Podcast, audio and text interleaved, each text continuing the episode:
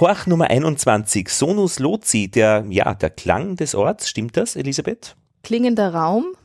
Mhm. Und in unserem speziellen Fall heute der klingende Raum Ulmer Münster, eine musikalische Performance, die am 24. Juli 2015 im Rahmen, und jetzt wird es noch länger, des 125-jährigen Turmjubiläums des Münster Ulms stattgefunden hat. Das Ulmer Münster ist die größte, der größte Kirchturm der Welt. Begonnen 1300 irgendwas zu bauen. 10.000 Leute haben da gewohnt und die haben dermaßen ein groß gedacht und dann, keine Ahnung, 500 Jahre später ist es fertig geworden. So. Genau, also das Ulmer Münster, ganz wichtig, mhm. das. Mhm. Evangelisch. Evangelisch und äh, da auch die Ulmer Bürger groß gedacht haben, haben wir auch, Klaus Hollinetz und ich in der Gesamtleitung dieses Projektes auch sehr groß gedacht und sehr lang gedacht. Und ich würde dich bitten, äh, Lothar, für alle, die jetzt äh, unsere Episode dann hören und sozusagen Quereinsteiger sind oder uns noch nie gehört haben, mit Musik beginnen. Ich würde auch gerne in diese Musik ein äh, Gedicht einlesen, äh, das äh, Christian Keinert eben anlässlich unseres Konzertes verfasst hat. Na, dann starten wir mal und schauen und hören.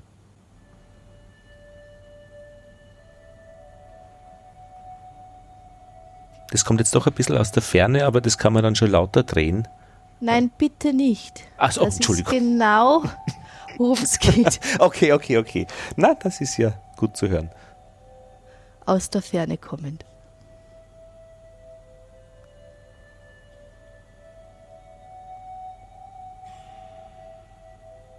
Kommt es von oben, wenn man dabei gewesen wäre? Das kommt von ganz hinten aus der Neidhardt-Kapelle. Also das Ulmer Münster ist ja ein, ein langes äh, Schiff mhm. oder um ein langes Schiff gebaut mit zwei Seitenkapellen vorne am Chorraum rechts und links und die Neidhardt-Kapelle ist ganz vorne am Chorraum links positioniert und Vor, das war hinten. Ähm, Je nachdem, ostseitig. Okay. Ostseitig. Wir starten im Osten.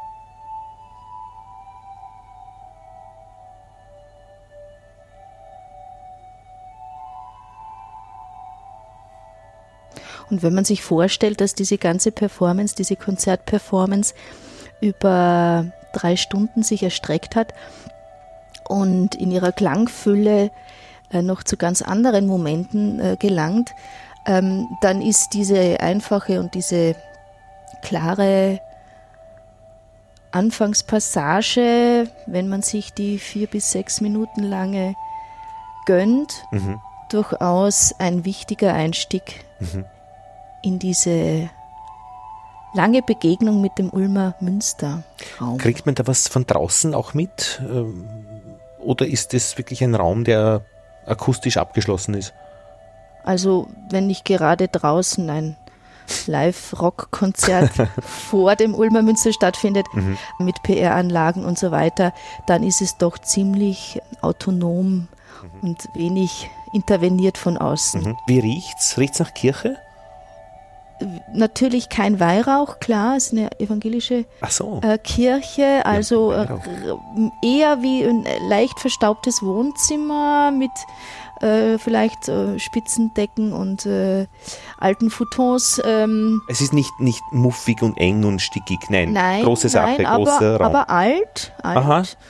und ähm, durchaus so leicht nach, nach ähm, ich finde schon nach, nach, nach Wohnzimmer, also eine Art von Wohlfühlatmosphäre. Es ist kein, kein kalter Raum, ähm, ist auch kein Raum, der überladen ist, sondern ähm, ähm, Freiräume einen auch anbietet, Blick, Blickräume, die unverbaut sind mhm. und, und, und ungeschmückt ähm, und auch wieder Räume, die dann ähm, mit, mit äh, verschiedenen ähm, ja, sakralen Dekorationen oder auch äh, bürgerlichen Wappen äh, mhm. geschmückt ähm, einen dann zum, zum Staunen und zum Verweilen auch einladen. Da hat es ja auch einen Bildersturm gegeben, als es vom Katholischen ins Evangelische gedreht wurde, wurden beim Altar die Bilder demontiert. Ja, es gab da ähm, diverse äh, Wechsel auch, weil die Bürgerkirche ähm,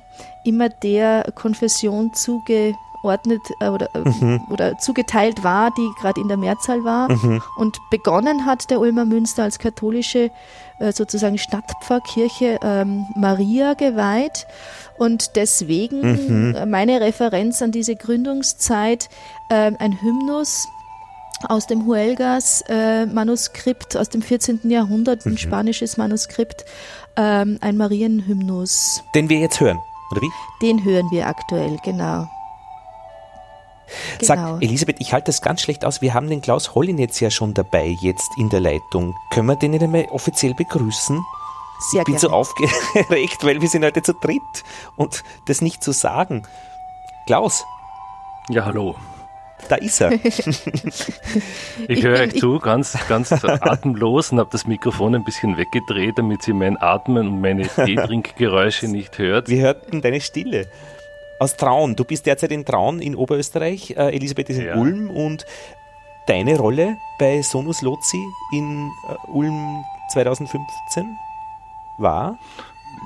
Ja, wie könnte man das sagen, äh, der Komponist, äh, das musikalische Mastermind vielleicht, aber halt ein, wir haben das gemeinsam konzipiert und es ist halt äh, das, ja, das Kompositorische von mir, wobei man das ja dann noch genau beschreiben muss, weil ja nicht mhm. alles an Komposition quasi von mir stammt, sondern weil das ja immer auch in Wechselwirkung mit den Musikerinnen und Musikern passiert, mhm. besonders jetzt auch mit Elisabeth natürlich.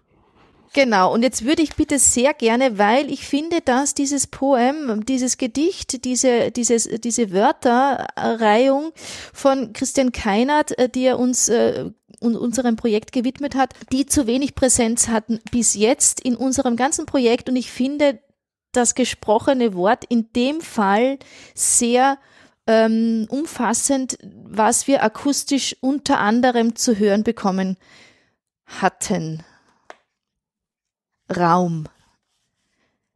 Erleuchtet, dämmernd, dunkel, verschwimmend ins Lose. Stille, Atem, Ton vom Nicht zur Präsenz. Ahnung, Umgrenzung, Weite, ein Spielraum dem Klang. Ja sehr dreidimensional, der Raum in diesem Poem. Ich finde auch. Es ist ja so, dass ja die, die in der Erinnerung, also wenn wir haben ja viel vorbereitet für dieses Konzert, aber in der Erinnerung und auch in den ersten Reaktionen der Leute war ja auch dieses Raumerlebnis äh, ganz äh, umfassendes. Man kennt ja Raumerlebnis aus der Kirche, aus den großen Kirchen oder Kathedralen, muss man sagen. Also das Ulmer Münster ist ja eine Kathedrale im, im eigentlichen Sinne von der Größe her. Und man kennt diesen Klang, ja, die Klänge steigen auf, es, es, es gibt äh, eine, eine Raumantwort äh, quasi dieses Raums. Der Raum hat selber eine Art physikalische Präsenz als, als Klang nämlich, ja. Und mhm. da ist natürlich durch so eine, das war halt auch eine, ein verstärkter Moment, quasi auch akustisch vielleicht darauf hinzuweisen oder damit zu arbeiten oder ich weiß nicht, wie man das sagen sollte oder, oder in einer, das einfach zu beleuchten, ja die Lautsprecher waren ja auch oben, die waren ja Nein, die Laut, im die Raum Laut, installiert. Die waren, Lautsprecher waren im Raum installiert, aber die Lautsprecher waren auf eine interessante Weise im Raum installiert, nämlich die waren alle am Boden. Also, also am die, Boden? die lagen tatsächlich buchstäblich am Boden. Das sind so spezielle Lautsprecher, die man die auch ein bisschen geschwenkt waren. Und die Lautsprecher ja. waren nicht auf das Publikum gerichtet. Ja. Sondern die Lautsprecher waren als, man muss sich vorstellen, es waren 20 Lautsprecher im Raum und die Lautsprecher waren quasi auf die Wände oder auf die Säulen gerichtet. An den ja. Säulen gibt's quasi, wie sagt man da, konkave Einbuchtungen konvexe, konkav, jetzt weiß ich nicht, was geht nach innen? Ja, ja ich kenne einen sexistischen Reim. Ja, ähm, egal, ja. Äh, okay, ja, also äh, nach äh, innen gebogene. Äh, nach außen ist, ist, ist Sex, also Bauch. Okay, ja, also dann waren dann es konkave. Nach innen ist konkav, richtig. Okay, so konkave Einbuchtungen und die erzeugen eine, eine ganz besondere, äh, interessante Form der Sounddispersität. Also das Ganze ist quasi über die Bande diffus äh, in einer komplexen Form äh, dahin hinein eingespielt worden. Und ja. natürlich jetzt äh, antwortet jetzt jede, jeder, jeder Raum selber, also die, äh, die Abschnitte des Raumes, antworten jetzt in einer ganz eigen oder eigenwilligen ja. Weise. Ich habe ja in der Vorbereitung schon ein Jahr vorher äh, für diese, für diese Performance äh, mit dem, äh, mit dem befreundeten äh, Tontechniker und Tonmeister, der, mit dem ich da am Anfang gearbeitet habe, äh, Andreas Usenbenz, der der, wir haben eine Raumantworten aufgenommen. Das heißt also, wenn man ja. das physikalisch so vorstellt, wir haben also quasi die Charakteristik des Raumes ja. aufgenommen in verschiedenen Richtungen, in verschiedenen Charakteristiken, damit ich auch hier im Studio quasi das nicht nur simulieren kann, sondern auch ein bisschen eine Ahnung habe, wie sich dann der Raum oder der Klang im Raum entwickelt. So ein bisschen wie wenn eine Akustik in einen Raum geht, der klatscht ja mal, ja, um zu hören, was entwickelt sich da. Ja, ein bisschen so in die uh, Richtung, ja. Aber würdest du jetzt, Klaus, ähm, mit der Beschreibung von Alice Ertelbauer Kamera, die eine Musikjournalistin, ähm, Radiomacherin vom Landesstudio Oberösterreich und neue Musik ähm, Spezialistin, würdest du mit dem äh, mit der Beschreibung Klangphilosoph, dass sich in ihrem in, in ihrem Munde im Zusammenhang mit dir aufdrängt, würdest du dem etwas abgewinnen können dieser Bezeichnung? Naja, das ist äh, äh die Philosophie ist, äh, es ist schwierig. Warum nicht? Ja, also ich sehe, ich sehe mich schon als als als äh, sagen wir mal als als Adept und und und äh, des Klangs oder des des Klanglichen. Also ich, ich beschäftige mich ja nicht nur als Komponist mit Klängen und mit der äh, Anordnung von Klängen in Räumen, sagen wir mal das ganz offen, sondern ja auch also weniger mit dem melodischen. Also mein Ausgang ist immer der Klang und und wie er sich im Raum Raum und, äh, manifestiert und ausbreitet. Ich beschäftige mich, ich habe jetzt da seit ein, ein, paar Jahren eine Vorlesung auf der Kunstuni in Graz, nicht nur zusätzlich zu, zu elektronischer Musik und diesen ganzen Dingen so, und, und Film und Multimedia und so weiter, sondern ich habe eine zusätzliche Lehrveranstaltung, die auch, die nennt sich auch akustische Ökologie, also Acoustic Ecology, wo ich mich auch mit dem Hören, wo mit den Studenten an ganz komplexe Projekte, was Hören und Klang, äh, Bibliotheken und alles das aufbaut. Also für mich hat der Klang und das, was sich daraus logisch und menschlich so herauslöst, lösen lässt und als Erkenntnis vielleicht oder als Wahrnehmungserkenntnis schon wichtig. So gesehen stimmt es mit dem Klangphilosoph ganz sicher. Ich, ich, würde, ich würde noch einmal ganz gern einen Satz von äh, Alice Erdelbauer Kamera zitieren, weil äh, in dem Satz kommt jetzt dreimal hintereinander Klang vor. Klänge schütteln ganze Kaskaden von anderen Klängen aus ihren eigenen Klangfarbenspektren. Also ähm, dieses Wort Klang hat sie äh, durchaus ähm, in, in ihren äh, ja in ihrer Beschreibung äh, schon auch beeindruckt äh, in dieser Fülle auch verbal sich nochmal zu äußern. Ich meine, die Ohrmuschel ist ja noch so geformt, dass man die extra diese Rillen und Rippeln, dass man die Höhen des, der, der Klangquelle noch äh, wahrnehmen kann. Das heißt, ob der Klang von oben oder unten kommt, ist durch diese Rippeln gemacht. Das kann ich noch ja. einwerfen. Also man kriegt ja. ja das wirklich mit, dass das nicht nur von vorne oder von hinten kommt, oder? Also was ich jetzt noch als Publikumsreaktion ähm, gehört habe, auch ähm, über dieses Phänomen, dass wenn man an einer Säule stand im Ulmer Münster, dass man dann äh, tatsächlich den Eindruck hatte, dass die Klänge wie von oben über die Säule nach unten äh, gekrochen ans Ohr kommen. Also ähm, dass ähm, da eine sehr ähm, differenzierte und vor allem sehr sehr auf diese ja, Richtung von oben nach unten an einer Wand entlang. Im Grunde genommen ist es ja keine alltägliche akustische Wahrnehmung, dass über eine Wand ein Klang auf einen Zug riecht. Mhm. ja, ähm, und so äh, würde ich diese Beschreibung von Klaus auch ähm, in der Hinsicht schön ergänzen können über einen Publikumskommentar. Also ganz besonders schön finde ich die vier Titel der vier Teile. Überschreibung der Zeit, der Gedankenraum, Ordnung des Imaginären und der große Raum. Da würde ich dich gleich mal bitten, Lothar, dass du in den Gedankenraum ja. den Live-Mitschnitt Teil 2 ja. ab 12 Minute 50 mal bis 14 Minute 10 ungefähr uns als Höreindruck vermitteln kannst, bitte.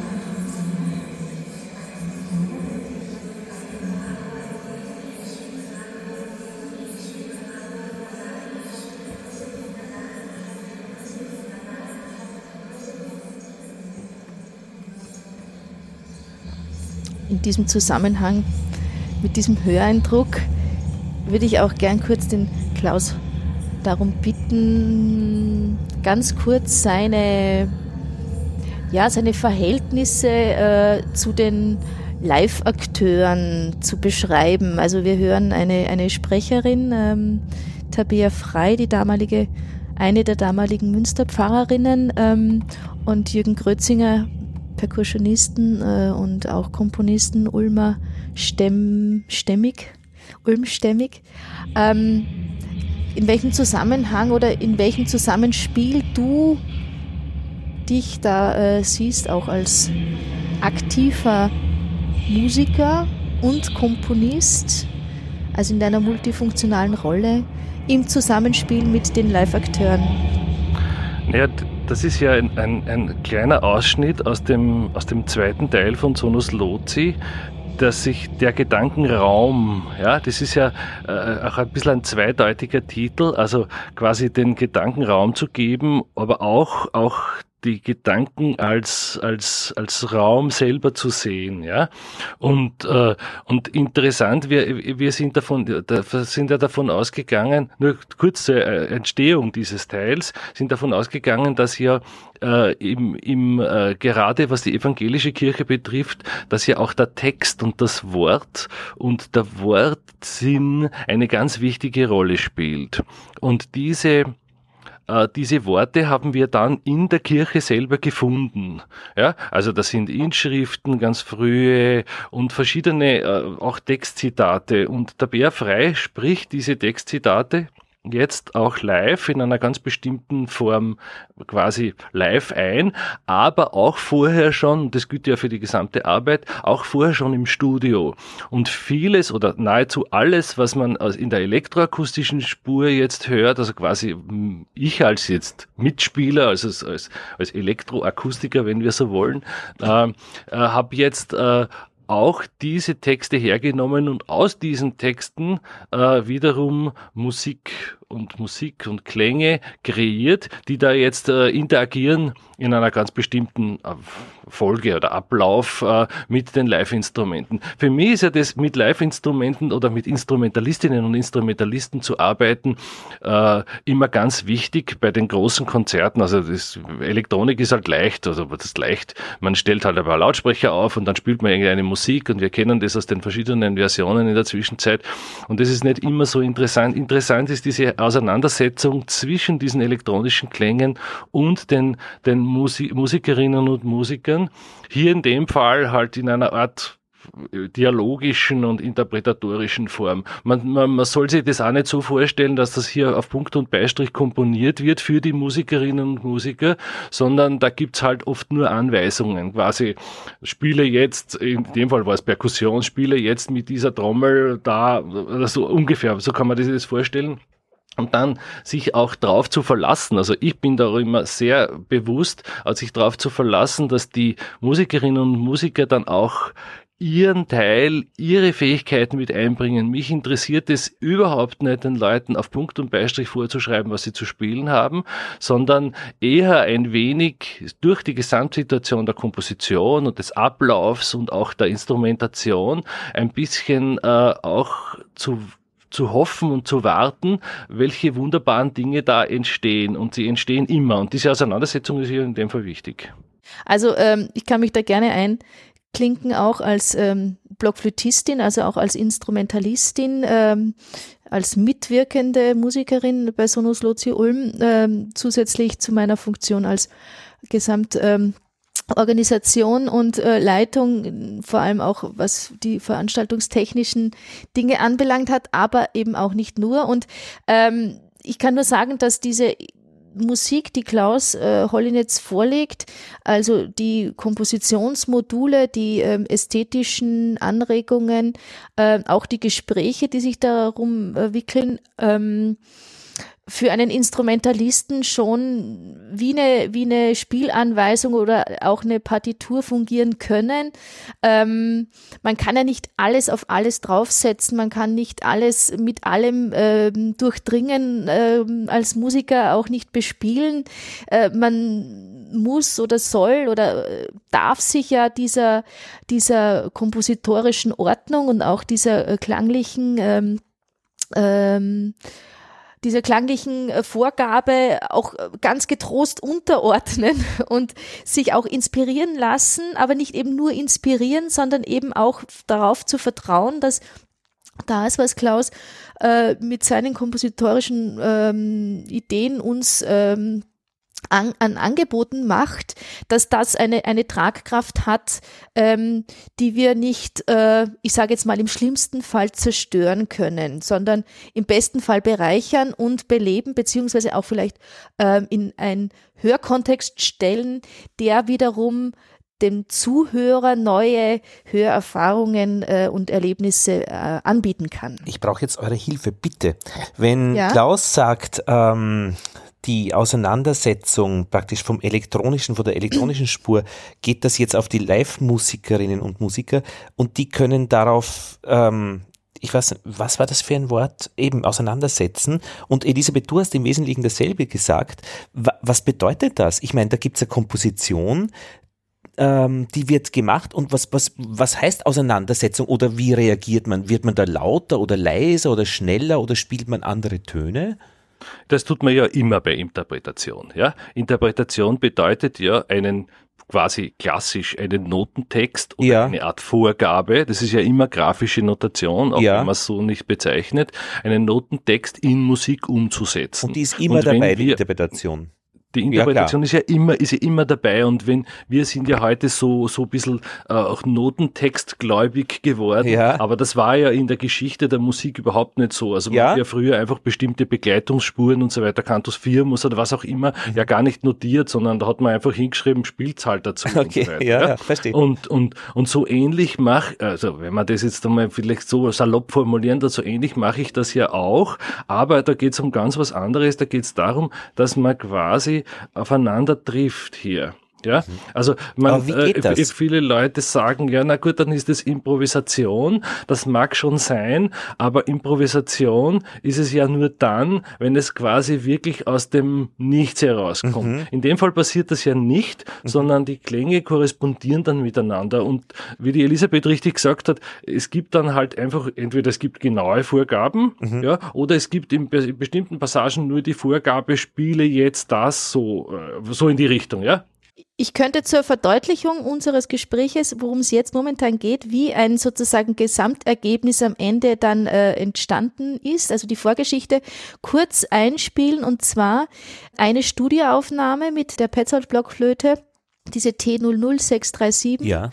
unterstrich 2 WAF, weil das ist jetzt sozusagen äh, von uns ähm, Musikern äh, Interpreten eben auch von allen, also von der per Perkussion, von der Sprache. Tabia Frei hat eingesprochen, ähm, unser Organist Alexander Moosbrucker hat eingespielt und ich eben mit der verschiedensten Blockflöten. Und das wäre jetzt eine von den vielen Studioaufnahmen. Windgeräusche. Labium zu. Labium zu. DPA 4060 ähm, Kanal 2 ähm, flexibel und mobil.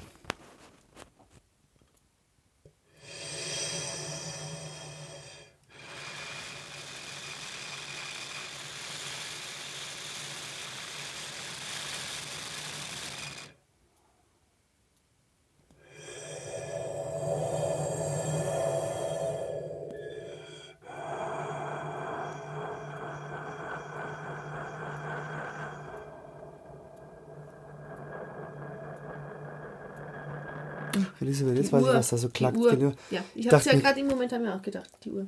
Ja. Weg damit. Die Uhr. Am Handgelenk. Also ich, ich darf da kurz einwerfen. Ein, äh, äh ähm, Soll ich stoppen oder weiterlaufen? Nein, kann gerne weiterlaufen kurz. Ähm, ich fand deshalb das so wichtig mit dieser kurzen äh, Voransage von Andreas Usenbenz, dem Tontechniker und auch tontechnischen Betreuenden und Soundingenieur. Ähm, ein DPA, kleines, klein, war ein kleines Mikrofon, das über einen Draht äh, im Inneren der Blockflöte, also dieser Petzold, dieser viereckigen, ähm, von oben nach unten oder von unten nach oben, also im, im Innenraum der Blockflöte so leicht mit veränderten Positionen eben meine Windgeräusche äh, aufgenommen hat. Und ähm, das ist ja schon auch ein, ein äh, eine ästhetische ähm, Umsetzung oder Voraussetzung dessen, was im Ulmer Münster ja auch passiert. Also wir haben einen großen Raum, in dem wir uns äh, auf verschiedenen Positionen ähm, platziert haben und den Raum auch in unterschiedlichen Perspektiven bespielt haben. Das ist schon bei der Aufnahme passiert, zum Beispiel nur, also wenn es jetzt um dieses Aufeinanderzukommen geht. Wenn wir jetzt zum Beispiel dieses eine Kompositionsmodul großer Unterstrich Raum Unterstrich 01 anhören, dann hören wir, und ich möchte jetzt nicht entzaubern und auch die Komposition von Klaus Hollinetz nicht entzaubern, aber ich möchte nur kurz äh, diesen Querverweis herstellen können, dass dann, was in der Komposition passiert, durchaus eine Verbindung hat zu dem, was im Studio passiert sein kann.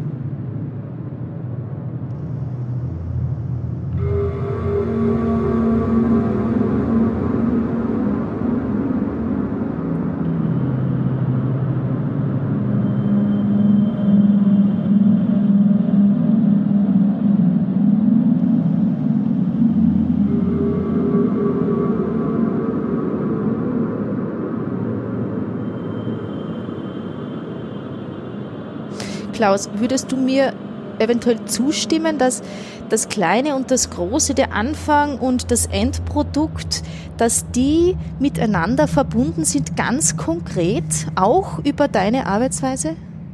Ja, unbedingt. Äh, man, ist ja das Interessante an, an, an den für mich Interessante ist ja genau diese Arbeit. Also wie du richtig gesagt hast, wir haben aus den kleinen Räumen oder fast aus den Innenräumen der Instrumente auch wieder Raumbetrachtung herausgezogen. Für mich ist es immer wichtig, auch mit realen Klängen zu arbeiten. Man nennt es in der Elektroakustik ja oft Musik konkret, aber da geht es nicht nur um das, dass es halt konkrete Klänge sind, sondern für mich geht es schon auch darum, dass da eine, ein direkter Zusammenhang existiert. In dem Fall, was wir da im Hintergrund hören, die Bearbeitung, das ist ja quasi wie eine Art riesenhafte Vergrößerung, also für die, für die Fachleute unter Ihnen eine Art äh, Time Stretching in unterschiedlichen Frequenzbereichen, in unterschiedlichen Geschwindigkeiten und, und auf unterschiedlichen Raumpositionen. Das hört man ja hier jetzt in dem Fall nicht. Und die, äh, die, das ist aber direkter Zusammenhang. Und wenn wir dann quasi im Raum noch einmal die Instrumente haben, dann kann man dadurch einen direkten Bezug herstellen. Wir haben einerseits den großen Raum, andererseits den kleinen Raum. Ja. Aber wie kann man sich das jetzt als Laie vorstellen? Also du bekommst jetzt von einem Studiotechniker äh, Aufnahmen bin, von einem Instrument. Ja und was machst du dann? Ja, ich bin ja Komponist. dabei. Ich habe ich hab euch ja gesagt bei den Aufnahmen, was ihr zu spielen, was ihr spielen Und könnt. Und dann, ja? was folgt dann? Für einen Laien, wie wäre dann sozusagen die nächste Schrittfolge, die nächste Art und Weise? Wie, wie kommen wir dahin, dass wir dann diesen großen Raum, dieses Kompositionsmodul so erleben, wie wir es jetzt momentan über Kopfhörer erleben? Wie kommst du dahin? Man muss jetzt einmal zuhören, damit ich, mir genau, äh, ich mir genau erinnere, was hier passiert ist. Äh, naja, das ist. Äh, für einen Laien. Für einen Laien. Ich höre mir ja. das an. Ja, ich höre mir das an und, und ganz abstrakt gesprochen, aber auch für einen Laien hoffentlich Verständnis. Äh, ich zerlege das Ganze in unterschiedliche Klangbereiche und diese Klangbereiche laufen durch verschiedene Formen von Transformation und werden dann wieder zusammengesetzt. Aber es bleibt der gleiche Klang. Hier in dem Fall, glaube ich, sogar in der gleichen Tonhöhe. Also ich ändere am Klang selber nichts, am Ausgangsklang, setze den aber in einer großen Form wieder zusammen. Vielleicht so, als ob man sich vorstellen könnte, ich würde ihn also vielleicht, vielleicht fällt mir gerade kein besseres Beispiel ein, aber man würde den Klang in kleine Teilchen zerschnipseln, diese Teilchen aber vervielfältigen und dann in einen großen Mosaik wieder neu zusammensetzen. Aber könnte man das zum Beispiel, wenn man das jetzt mit irgendwie einer Koch äh, Kunst oder mit irgendeinem Vorgang beim Kochen vergleicht, das ist für viele Laien auch gut verständlich. Wie würdest du dann sozusagen, würdest du jetzt einen Strauß Petersilie nehmen, den klein schnipseln und dann sozusagen wieder eine Form von äh, Petersilien-Collage ähm, anbieten. Also die Petersilie ist immer da, aber in einer anderen Form ähm, und dadurch auch anders wahrgenommen. Könnte man das eventuell so ein bisschen ver sinnbildlichen. Petersilien vergleicht auch der Klaus jetzt wirklich, glaube ich, Schwierigkeiten. Da habe ich jetzt kurze Schwierigkeiten. Ich habe jetzt gerade an alkoholische Lösungen und Auszüge gedacht, Nein, die man dann auf eine, auf eine große Leinwand pinselt. Also wir machen okay, jetzt aus okay, der Petersilie, ja, wir kochen ja. aus der Petersilie eine grüne Suppe. Ja? ja. Die, grüne Farbe verändert sich nicht und aus dieser grünen Suppe, da geben wir dann ein paar Stabilisatoren und ein paar, ein paar, vielleicht einen Schluck Öl und so weiter hinein und dann malen wir auf eine große weiße Leinwand eine große Petersilienmalerei. Aber die Farbe ist noch immer da und man sieht letztlich auch, wenn man draufschaut, immer noch kleine Petersilienstücke. Äh, das finde ich gut. Da gut. Ja, aber, aber das finde ich gut. Also Lothar, du bist ja unser, unser Laien-Part. Äh, Sehr anschaulich, ich bin begeistert. Wunderbar. Frage, kann das auch schief gehen? Also wir haben jetzt einen Thermomix und wenn man da einen Zwiebel reingibt, dann darf man den nur drei Sekunden häckseln und ich habe den einmal 30 Sekunden. Das wird eine Paste, eine Zwiebelpaste, die dann in keinem Gericht eigentlich mehr anwendbar ist. Kann dir das auch äh, passieren mit Tönen? Ja, natürlich. Es passiert, es passiert permanent. Das, das, äh, wir haben im Vorgespräch ja kurz einmal, ich weiß nicht, ob du das aufgenommen hast, aber im Vorgespräch kurz erwähnt, dass natürlich hier äh, bei so einer Arbeit äh, quasi äh, gibt's viel Material. Material bedeutet ja im, im, im kompositorischen Kontext oft einfach nur die Zusammenhänge dessen, was man halt, was weiß ich, Instrumentation oder für, für bestimmte Vorgaben. Hier in dem Fall ist Material aber alles. Mhm. Ja?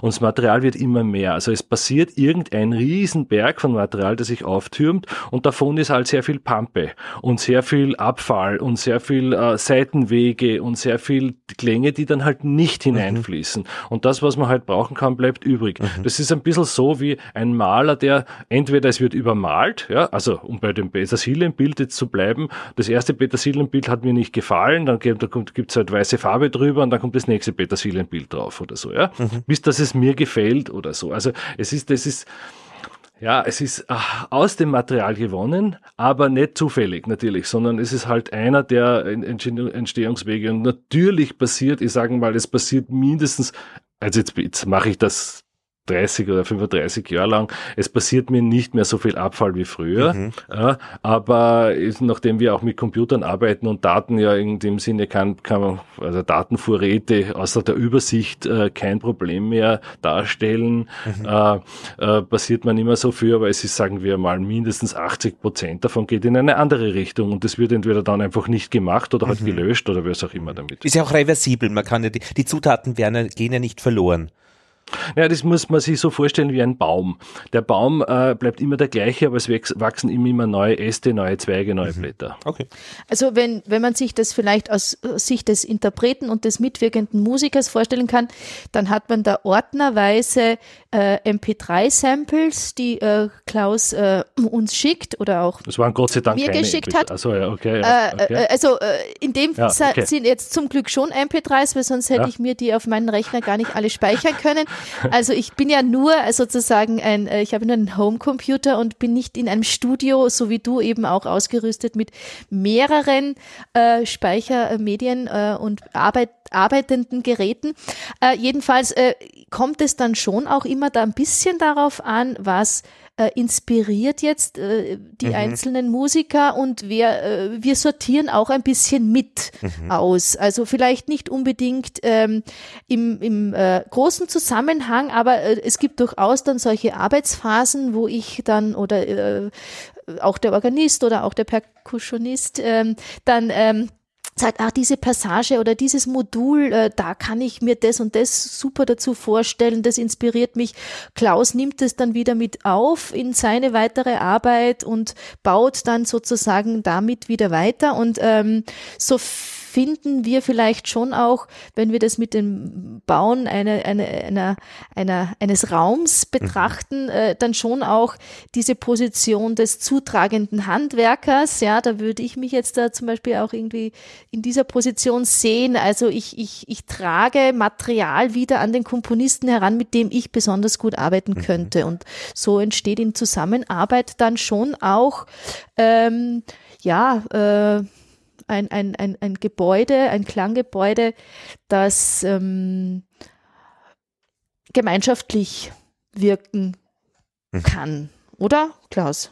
Hm. Ja, ja, dem kann ich mir nur vollinhaltlich anschließen, natürlich. Ja. Das ist ja gerade das Interesse dran. Also wenn, gerade wenn ich mit Musikerinnen und Musikern arbeite, dann will ich ihnen ja quasi nichts aufpopfen. Und genau diese Auseinandersetzung, die du jetzt beschrieben hast, die passiert ja quasi, die passiert natürlich auch während dem Konzert, aber nur in der Endphase, die passiert in der Vorphase. Die passiert beim Aufnehmen, bei der Kommunikation des Aufnehmens, was für Material überhaupt zur Verwendung findet, dann in den Zwischenphasen. Wir haben ja auch geprobt und verschiedene verschiedene Zwischenphasen gemacht oder so wie die Elisabeth gerade erzählt hat, da wurden die Klänge verschickt mhm. und dann hat man gesagt, okay, pass auf, das ist eine Passage, die ist schön, die könnte man dort, also so, also das ist natürlich eine mhm. gemeinsame. Arbeit, logischerweise, ja. Also ich, ich möchte mich da auch gar nicht jetzt äh, so positionieren, dass ich das jetzt alles komponiert hätte, sondern das war schon ein gemeinsames Projekt, ja. Also in unserem also, Fall man, jetzt auch mh. Hm? vielleicht, äh, wenn wir jetzt auf den Ulmer Münster nochmal oder auf das Ulmer Münster nochmal speziell eingehen, war zum Beispiel ja auch äh, das Einsetzen äh, der verschiedenen verschiedenen Orgeln und auch dieses äh, Gestalten mit den verschiedenen Orgeln im Ulmer Münster auch eine ähm, große ja, Herausforderung und auch ähm, ein großes Angebot, das uns dieser sakrale Bau äh, ähm, hm. zugetragen Die Schwalbennestorgel gibt es da, gell?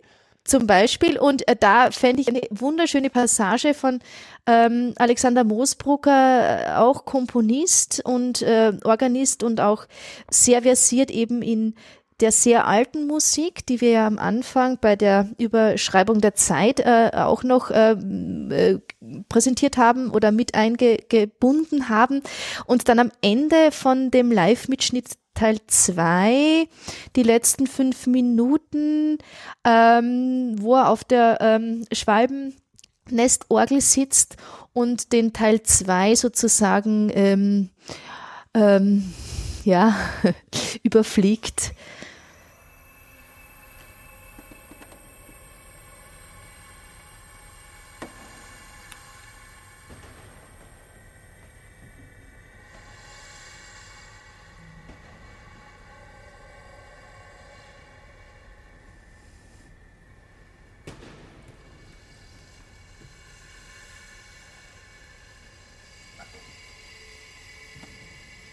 Man hört hier noch ähm, so meinen Atem durch die Flöte fließend als ähm, ja aus, als aus, Ausklang des gesprochenen Wortes. Und ähm, wenn ich jetzt Wo ist die jetzt, hört man schon einen- Schwalbennestorgel? jetzt hört man schon einen Orgelton.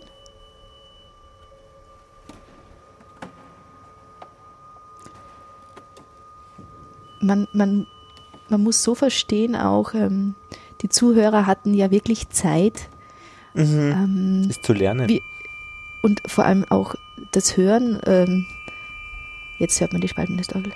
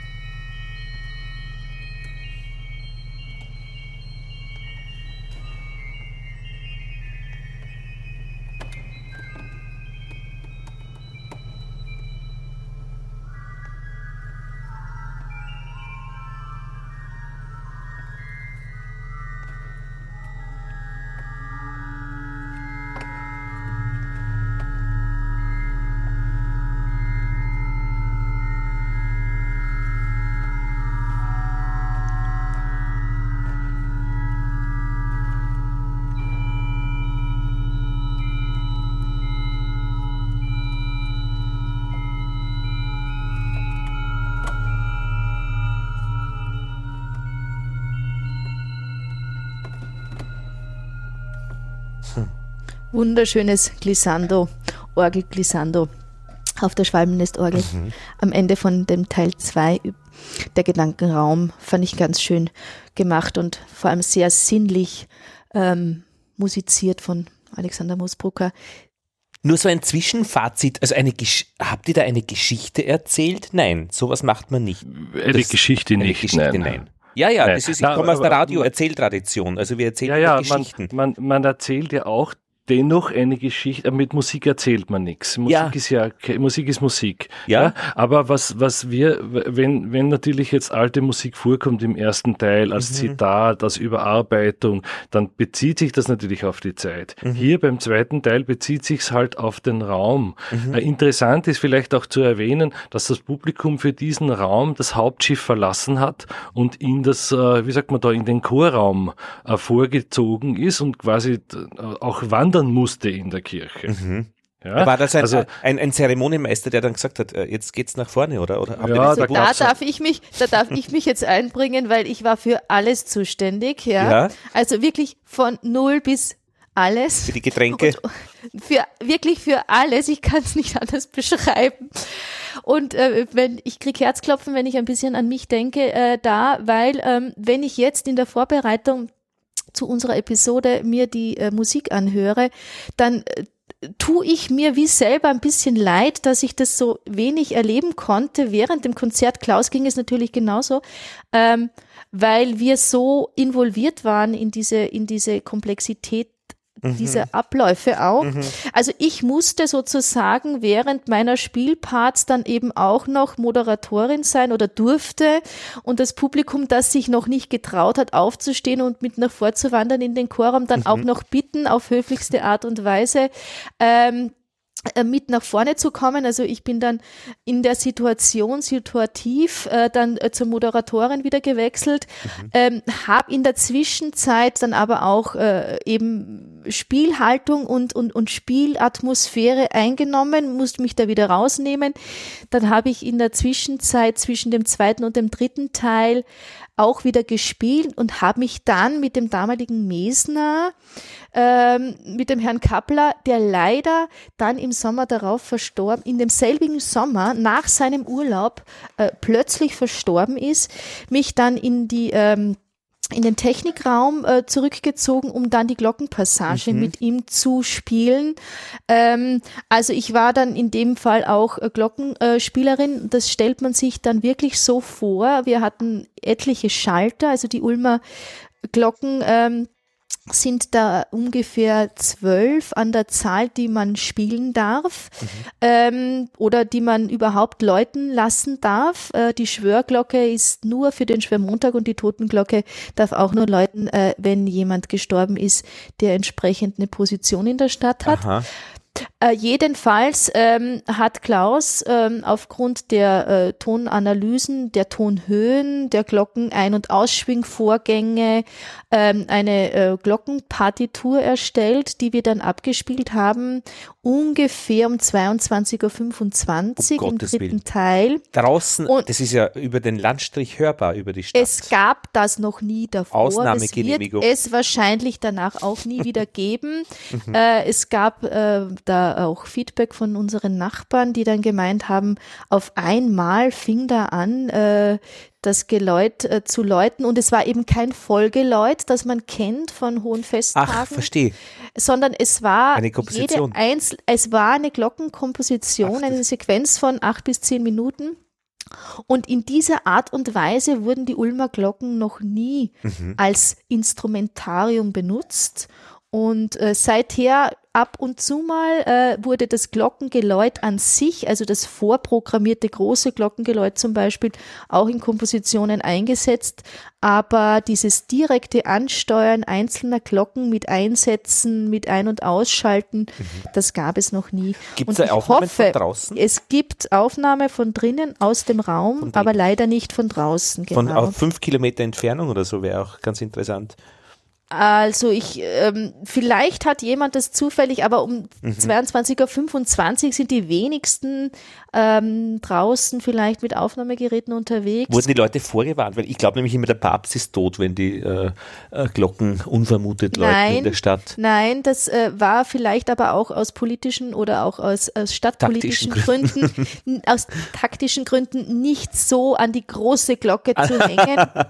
äh, also Tabea Frei, die Pfarrer Pfarrerin damals hat uns, glaube ich, die Türen geöffnet, ähm, dem ähm, Ulmer, ähm, also der Bürger, ähm, dem Bürger, wie sagt man, äh, die Ulmer, äh, das Ulmer Münster ist ja eine Bürgerkirche, das heißt, ja. es gibt auch ein demokratisch gewähltes ähm, ähm, ähm, ja, Münster, eine Münstergemeinde sozusagen, ein Gemeindeausschuss. Mhm, ja. Der Pfarrgemeinderat. Und, praktisch. Ja, genau. Ähm, und die ähm, haben das genehmigt. Und war, äh, sind die nachher dann auch noch dazu gestanden, dass sie gesagt haben, ja, das war eine gute Idee, das zu genehmigen? Oder also, haben sie gesagt, äh, uh, nach, nachträglich eigentlich interessa kritisch? Interessanterweise wurde das in den Medien gar nicht so groß erwähnt, auch in den Presseberichten nicht unbedingt. Aber so intern ähm, Rückmeldungen? Also interne Rückmeldungen dazu gab es jetzt auch wenige. Ähm, also ich nehme an, dass man das nicht so gerne äh, so groß publiziert ah, hat. Ah, verstehe. Dass ja. es nicht so stark in den Chroniken niederschlägt. Ja, aber das war schon ein bisschen, äh, ein bisschen eine Guerilla-Aktion war das. Ja, eben drum. Das ist ja Ja, ja. Mhm. Aber ich bin immer noch stolz darauf und auch glücklich darüber, dass wir uns nicht darauf eingelassen Großartig. haben, voraufgenommene ähm, ja. äh, Klänge dann zu dieser Sequenz zu, äh, zu äh, kollagieren, ähm, äh, sondern wirklich das live zu, ähm, zu machen. Und ähm, es gibt eine Aufnahme aus dem Innenraum, Teil 3, äh, Ordnung des Imaginären, 2240 bis 2945 zu hören, Fände ich sehr schön. Finde ich sehr schön.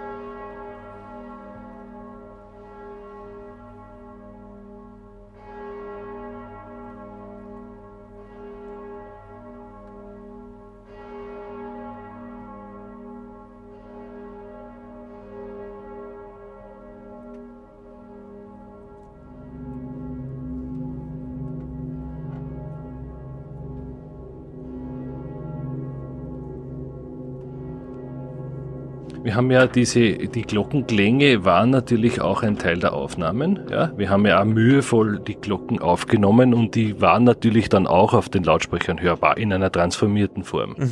Das heißt aber natürlich nicht während dieser Passage, die halt dann quasi die Live-Glocken waren dann so das Kulminationsmoment mhm. dieser einen Passage.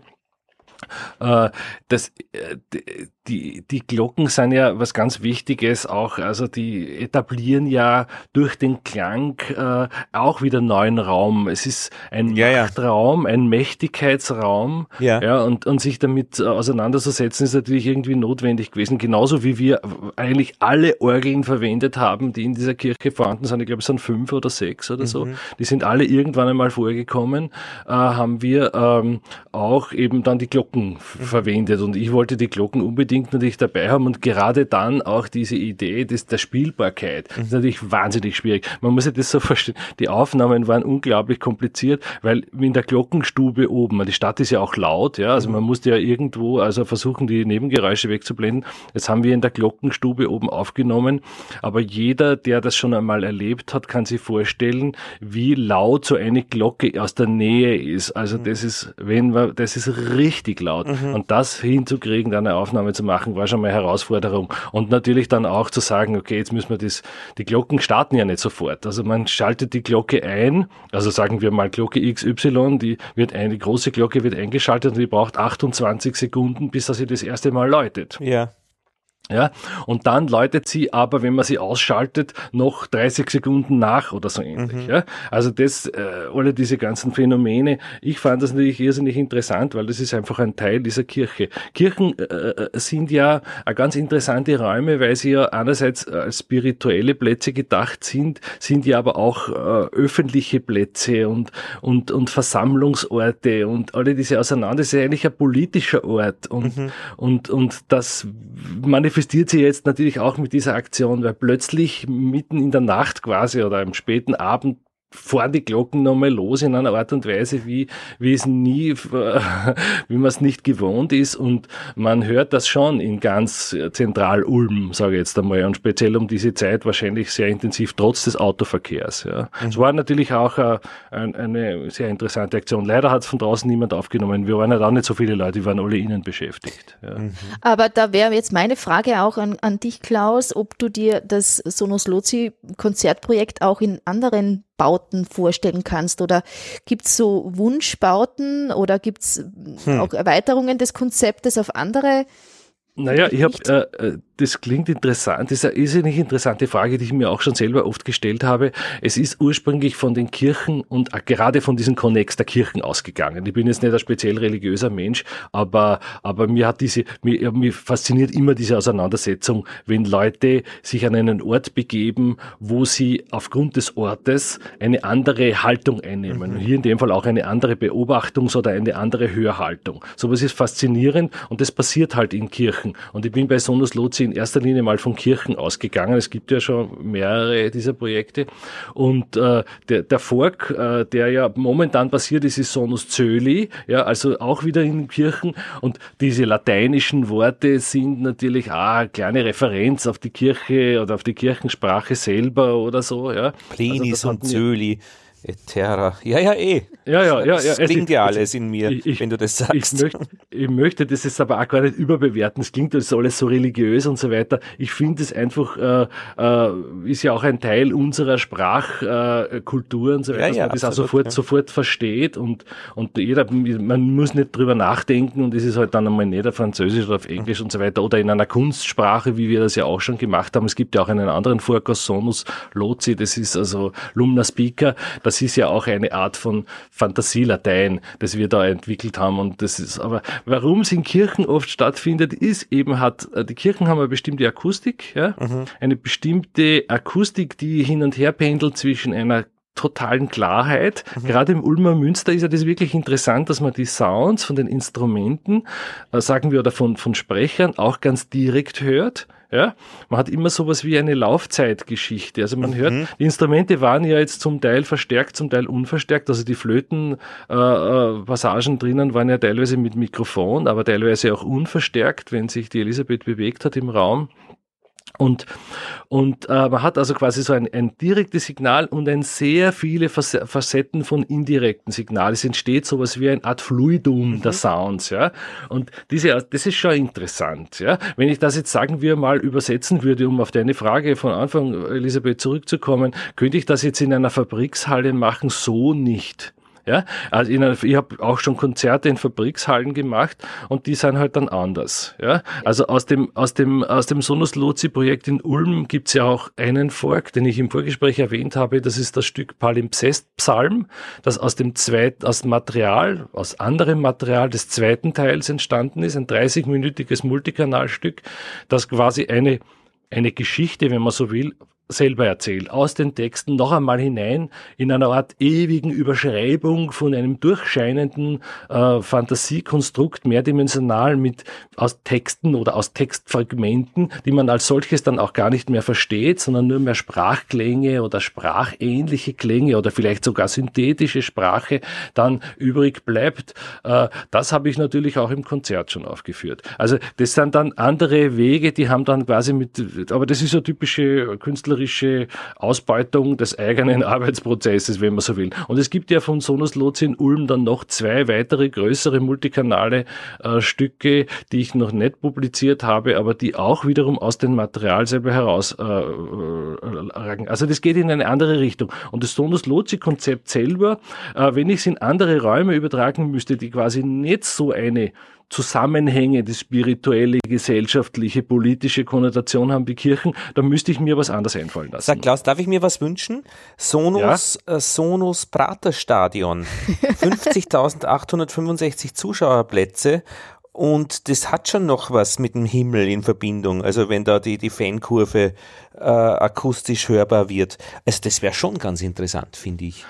Ja, wir müssen halt im, im, im großen Raum, also ich habe, es gab einmal einen Auftrag, ein großes Konzert zu machen am Feuerkogel und solche Dinge. Es hat dann aus finanziellen Gründen nicht funktioniert. Ich habe ja auch im öffentlichen Raum, ich habe schon auf über 2000 Meter auf einer Hütte äh, ein Raumklangkonzert gegeben. Äh, das Interessante ist halt äh, das, dass, dass, äh, dass es natürlich auch eine Hörhaltung braucht. Und beim, beim Fußballstadion ist die Hörhaltung eine vollkommen konträre. Ja, eben. Also das ist ja das Spannende man, dran. Ja, ja. Also, und nämlich halt während eines Fußballspiels, also das Ganze, mit diesen ja, Auf und Ab, das man nicht vorhersagen kann es haben andere Komponisten schon gemacht. Ich ah, weiß okay. nicht, ob ich da, ob ich der richtige äh, Komponist dafür, dafür wäre. Also Weil, äh, mein, ist ja ganz, ich erzähle eine ganz andere Geschichte, kurz vielleicht als, mhm. als, als, als Illustration, eine völlig andere Geschichte. Ich habe äh, in den letzten 20 Jahren sehr viele Projekte in Afrika gemacht mhm. und ähm, ähm, auch so Elektroakustikprojekte hin und her, Archiv und alles Mögliche. Mhm. Äh, und speziell äh, mit, dem, mit dem Volk der Tonga. Mhm. Die Tonga leben im Grenzgebiet zwischen Simbabwe äh, und, und Sambia am Fluss und wurden dort vertrieben. Das ist eine lange Geschichte und äh, leben dann halt in so trockenen Ländern und das, äh, was, sie, was die Kultur noch zusammenhält, ist die Musik. Und diese Auseinandersetzung ist ganz spannend und die Musik klingt sehr abstrakt und ist ganz wüt und hat mehr, also das, das würde man gar nicht so äh, ad hoc als afrikanische Musik äh, äh, eintauchen. Und das Interessante ist das, ich habe, äh, mir hat die Musik natürlich fasziniert und wir haben mit dieser Musik gearbeitet und mit den Musikern unten und so weiter. Und ich habe dann auch einmal eine Art Bearbeitung gemacht. Äh, es hat äh, Distant, Distant Horns hat das Kassen, also die spielen auf so Hörnern und ich habe da quasi eine Art elektroakustische Reflexion von mir für diese Musik Musik gemacht und das ist in Konzerten gelaufen, wir haben das international gespielt und so der mhm. Preis gekriegt und so weiter, was auch immer. Auf jeden Fall habe ich das einmal auch unten in dem Dorf, wo es quasi ursprünglich auch ein Teil des Materials entstanden ist, in dem Dorf selber gespielt mhm. und da kommen natürlich jetzt fast ein bisschen wie Sonus Lozi auch die Klänge der Leute oder irgendwelche Klangideen oder, oder, oder Klangmuster noch einmal vor. Und dann war das wirklich tatsächlich so, dass das, dass das Stück hat quasi mit fast Originalklang geendet, nur war der dort schon. Das heißt, das Stück hat sich in nichts mhm. aufgelöst. Schön. Ja? Ja. Also, und sowas müsste man beim Fußballstadion halt auch machen. Also, Ja, ja. die Leute würden dann gar nicht wissen, dass in Wirklichkeit Ja, ja, richtig, eine ja. große Komposition gelaufen ist, zum Beispiel oder so. Also Das- was das ich, würde- ähm, Re- Was ich- was ich- sehr reizvoll. Also was ich schon ähm, beeindruckend fand, äh, um, um noch ein bisschen diese, diese Größenordnung auch von dem Sonus Lozi in Ulm auch äh, zu unterstreichen, äh, war schon auch die Länge und dieses Gemeinschaftserlebnis, das das Publikum erleben konnte, wenn es sich darauf eingelassen hat, auch wirklich diese gut drei Stunden äh, dort zu bleiben, was auch ein, die Mehrheit, also die große Mehrheit des Publikums gemacht hat. Es gingen, glaube ich, nur so gefühlt, ich habe sie nicht abgezählt, um die 20 äh, Besucher nach dem Teil 2 haben das, äh, das Münster dann verlassen. Alle anderen sind wirklich bis zum Schluss geblieben.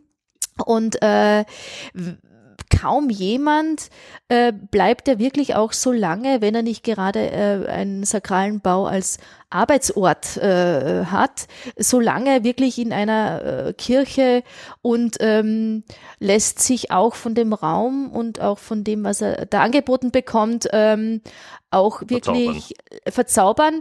Und äh, die Verzauberung ging unter anderem auch dahin, dass sich äh, Besucher auf die Kirchenbänke gelegt haben, dann auch zum Teil eingeschlafen und wieder aufgewacht sind, dann in einer anderen Sie Ihre Liege mit, ja. in einer anderen Klangpassage. Ich finde das großartig, ja. Ähm, man spricht immer von partizipativen äh, ähm, ja, Konzepten in der neuen Musik und so weiter. Und wir haben überhaupt da ganz wenig darüber gesprochen im Vorfeld, aber es ist sehr viel passiert. Gibt es ein ähm, Klo? Nur eine Frage. Also kann man Ja, äh, die Evangelischen haben meistens Das Toiletten.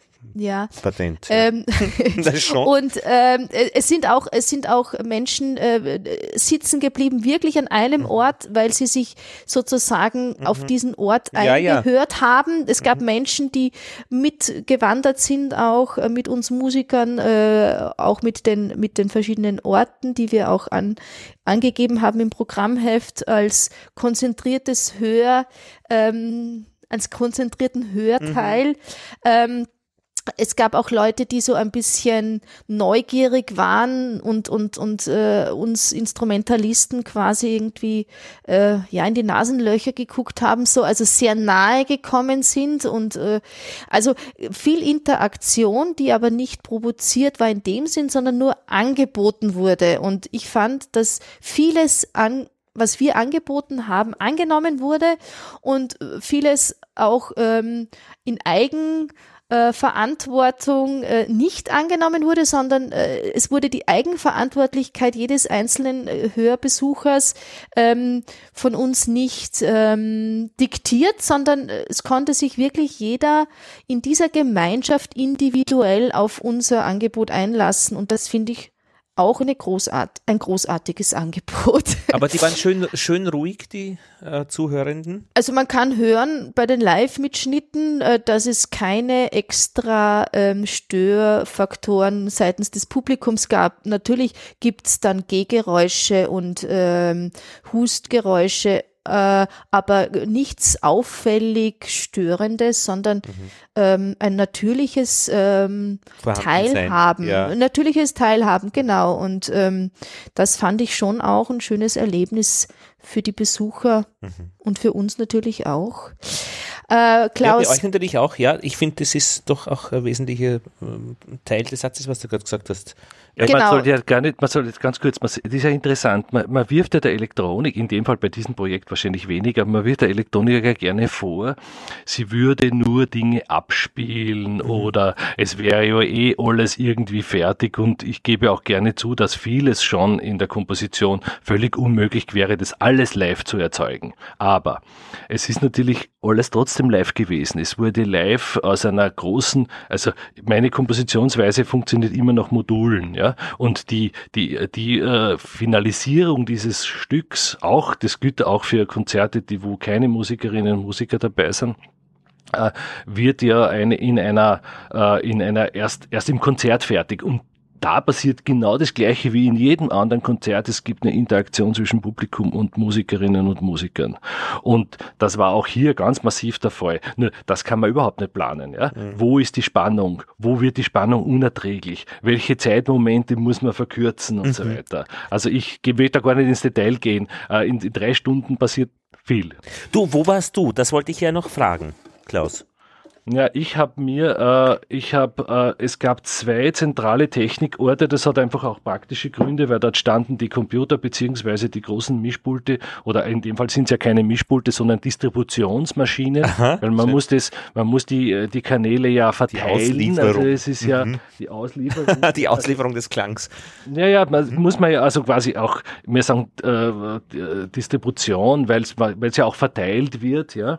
Also Aber wie, ein Markt, wie eine Markthalle Halle, oder? Kann man sich das so vorstellen für unsere zuhörenden Laien? Äh, äh, ja, um, die mich ja, um die ich mich ja sehr bemühen möchte, auch in unseren Episodenfolgen. Also Distribution, naja. da würde ich sagen, okay, ja. Also kann ich mir vorstellen, das ist wie eine Markthalle, wo ich sozusagen verschiedenste Sorten an Obst, Gemüse, Fisch und so weiter dann äh, ausliefer an die Zwischenhändler, die wiederum das dann im Einzelhandel verteilen und an den Konsumenten weitergeben. So ein bisschen. Ja, ich, ich, da, der, bei dem Bild bin ich nicht mehr, ganz dabei. Also, also der Waage und der Preisschild. Da habe ich jetzt Schwierigkeiten, Schwierigkeiten mir das vorstellen. Nein, na, ganz Aber kurz. Es gab, es gab, es gab Distribution in, insofern, dass man natürlich weiß, wo die Lautsprecher stehen, wo die Klänge herkommen und die richtigen Signale oder die richtige Mischung auf jeden dieser Lautsprecher schickt. Ja, wir hatten äh, im großen Raum 14 Lautsprecher und im Chorraum noch einmal sechs Lautsprecher, also insgesamt 20 Lautsprecher. Lautsprecher im Raum, wobei auch, äh, auch die Musiker, die verstärkt wurden, über diese Lautsprecher hörbar waren. Allerdings nur über einzelne, ganz wenige, also ich glaube nur vier insgesamt. Ja? Und damit es nicht damit es einen Unterschied ergibt. Und äh, ich habe ein, quasi einen fixen Ort im, im großen Chorraum und, ein, und im Chorraum und einen fixen Ort im Mittelschiff, um das auch selber dort steuern zu können. Quasi ein bisschen wie ein Dirigent oder so. Ja. Also wir, wir im, in der Elektroakustik, wir sprechen gern von Klangregie. Mhm. Äh, da sagen wir wie ein Regisseur vielleicht. Ja.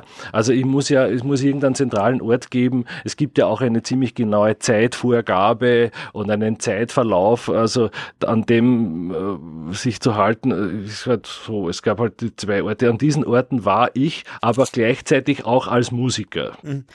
Wenn wir da jetzt ja, noch ja. mal ganz kurz, äh, zum Beispiel, weil es jetzt auch um Ordnung ging, wenn wir jetzt noch einmal kurz reinhören könnten in einen Teil, und zwar in diesen Ordnungen unterstrich Teil 2, das ist ein äh, Kompositionsmodul, ähm, weil wir sprechen immer viel über Ordnungen. Jetzt haben wir schon zwei verschiedene Ordnungen, ähm, also in der Sprache, aber wie hört sich das an, wäre jetzt noch mal ganz interessant.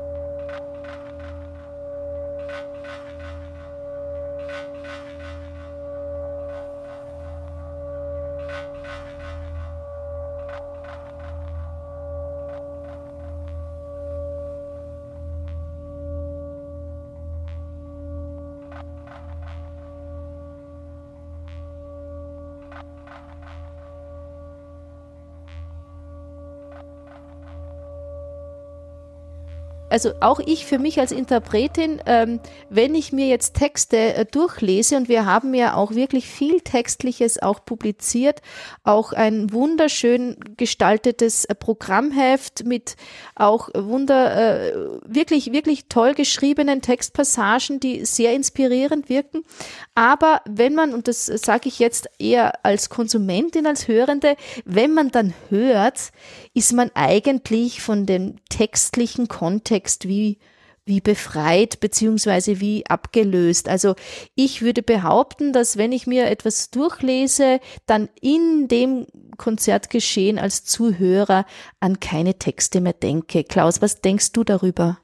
Ja, also die Texte ist, äh, bei, bei, es ist immer so, es ist eine, eine, eine lange Geschichte mit Texten bei Konzerten. Ich habe es jetzt so gehalten und auch bei Sonus Lozi in Ulm war das halt so, dass die Texte quasi ein, im Vorfeld oder auch im Nachfeld äh, äh, einfach äh, zu lesendes äh, Begleitmaterial sind. Also die beschreiben weder die Klänge oder manchmal versuchen sie eine Beschreibung, aber die Beschreibung läuft dann wieder in eine ganz andere Richtung. Das heißt, es ist so eine Art Parallelkunstwerk, wenn man das so will wollen. Ja, ja. Äh, äh, für die Musik selber wäre es überhaupt nicht notwendig gewesen, auch nur irgendwas zu schreiben. Es ist aber für die Leute immer, und ich, die Forderung ist ja oft und oft auch bei Konzerten, wenn ich keine Texte ausgebe, dann kommen die Leute nachher mhm. zu mir, wir hätten gerne was gelesen drüber. Ja? Mhm. Und, und so, oder wir hätten gerne mehr Informationen gehabt drüber. Sagen Sie doch was dafür. Wir machen manchmal Pre-Concert-Talks, wo wir im Vorfeld ein bisschen was reden drüber. Äh, es ist halt Reden Reden und Musik, Sprache und Musik sind halt zwei verschiedene Planeten mhm. und, und man, so werden sie halt auch gehandhabt. Mhm. Das Programmheft ist halt einfach eine Information als Broschüre, vielleicht auch zum Nachhören und auch eine, also quasi im Kopf zum Nachhören und nachher mal ein bisschen darüber zu rekapitulieren, was habe ich da gehört, was ist da überhaupt passiert, was ist da mit mir passiert. Das ist so wie äh, so Liner Notes vielleicht, ja.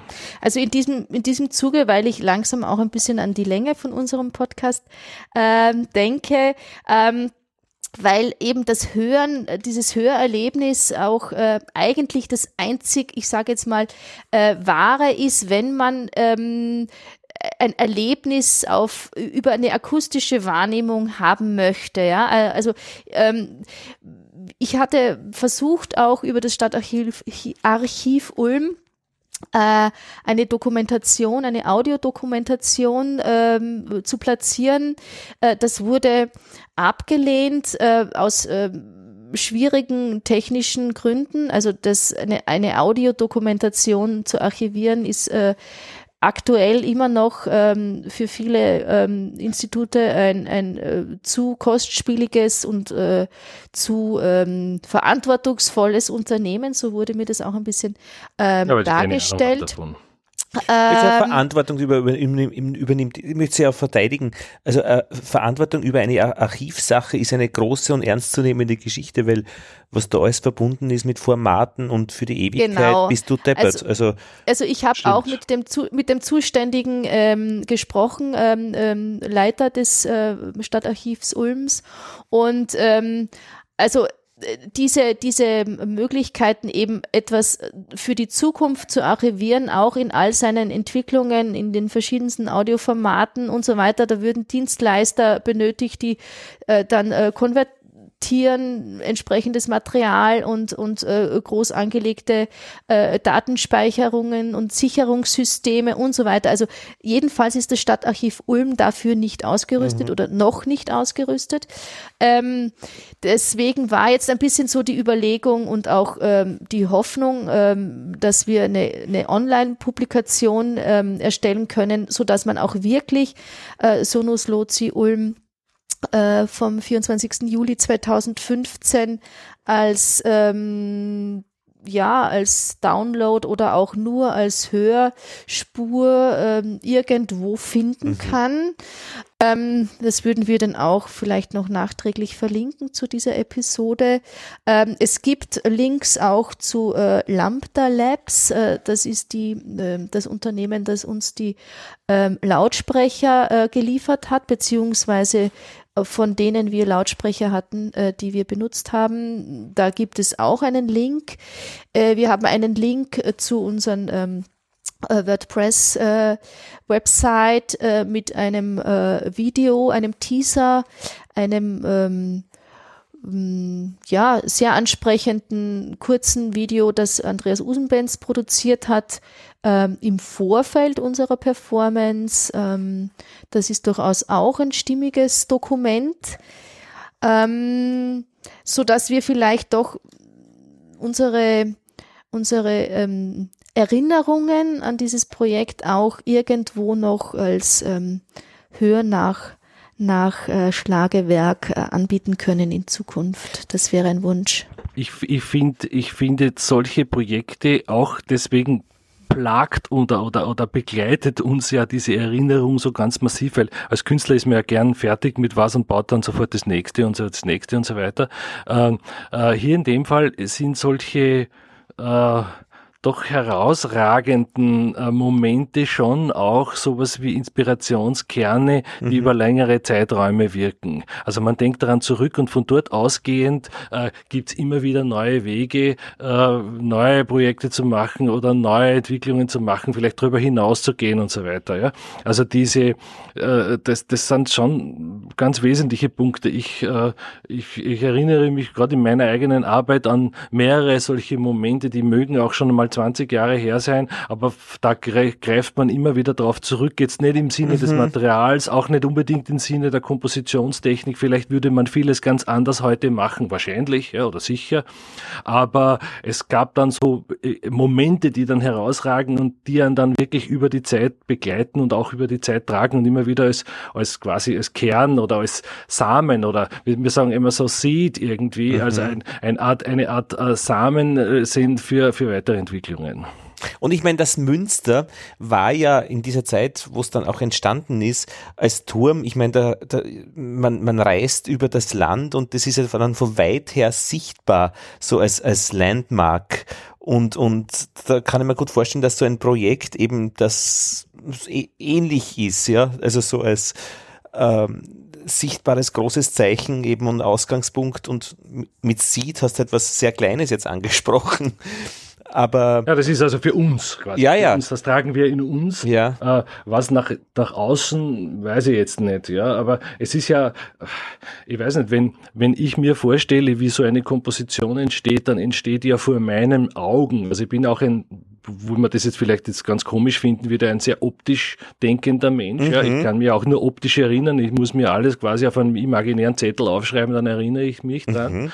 Ja, und, und so entsteht ja auch die Komposition. Also die Gesamtpartitur oder Teile davon Aha. existieren bei mir als multidimensionale, also das muss man sich nicht wie ein Blatt Papier vorstellen, sondern wie ein drei- oder mehrdimensionales Bild vor mir. Ja. Also ich sehe das alles, wie das abläuft. Ja. Und so, nach dem orientiert sich das. Und, und ist das mit dem Raum ist in Verbindung, also dieses drei das ist, direkt, das ist direkt mit dem Raum in Verbindung. Ah. Und in, in so einem Bild ja, das ist vielleicht jetzt, das klingt ein bisschen nach Traumlogik, aber in so einem Bild äh, sind die unterschiedlichsten Parameter mhm. darstellbar. Ja, schön. Also da ist Raum darstellbar mhm. als Raum, aber auch als Information über den Raum selber. Ja. Es ist Information, es ist Musik, es ist Melodik, es ist Klanglichkeit, es ist aber auch das Prozedere drinnen, auch die verschiedenen technischen Prozeduren. Äh, ja, ich höre auch Musik so. Also wenn ich Musik höre, sagen wir mal, und bewusst zuhöre und wenn ich einfach nur fallen lasse, dann höre ich die Musik und sehe vor mir eine Art multidimensionale äh, nicht Partitur, sondern Interpretation, Ausleuchtung, mhm. Ideenfindung von dieser Musik. Und das kann wurscht, das ist dann egal, ob das jetzt eine Dvorak-Symphonie oder, oder ein elektroakustisches Werk ist. Ja. Also in dem Sinn finde ich auch, dass es für uns, und da fühle ich mich auch in der Verantwortung, auch ein bisschen als eben die damalige Veranstalterin, etwas am Leben zu erhalten von diesem Projekt. Also nicht nur optische, äh, sondern eben auch akustisch äh, nachvollziehbare Erlebnisse. Also dass es auch ein Audio, eine Audioerinnerung gibt an unser Projekt, fühle ich mich irgendwie ein bisschen verpflichtet auch, ähm, weil es ein unglaublicher, also für mich jetzt auch ein unglaublicher Aufwand war und auch, auch eine, eine physische und psychische ähm, äh, wirklich starke ähm, Herausforderung, das zu stemmen, ähm, äh, in, diesen, in diesem Spagat äh, an, an an äh, zwischen Veranstaltung und, und äh, Verantwortung und, und, und ähm, künstlerisch inspirativer und, und musikalisch äh, interpretatorischer ähm, ähm, ja, Verantwortungen in dieser Vielschichtigkeit und äh, dem Ganzen sowie ein kleines akustisches Vermächtnis äh, ähm, so, ähm, ja, das wäre, wäre mir schon auch ein Anliegen. Glaube ich auch, dass das im Sinne aller Beteiligten ist. Und äh, wenn es soweit ist, dass wir wirklich auch etwas zur Verfügung stellen können, dann werden wir das auf horchxy.z, nein, horch.xyz auf unserer Website der Postcard-Episoden Zugänglich machen. zugänglich machen. Und dann könnte ich jetzt noch ein kurzes kleines Zitat auf meiner äh, Tenorblockflöte, auf meiner Renaissance Tenorblockflöte spielen von dem aus dem Baldwin Manuskript ähm, Sermone Blando Angelus und das ist auch im Part, ein, ein Part dieser ganzen großen Sonus Lozi Geschichte gewesen. Ähm, nicht nur in dieser Reihenform hörbar, es war mit Orgel und auch Trommel gespielt äh, in der Samkapelle, sondern es hatte harmonisch und auch von den Atem- und von den Motivabläufen immer wieder ähm, äh, Verantwortung gehabt in diesem ganzen Mhm. großen musikalischen Performance-Konzeptes.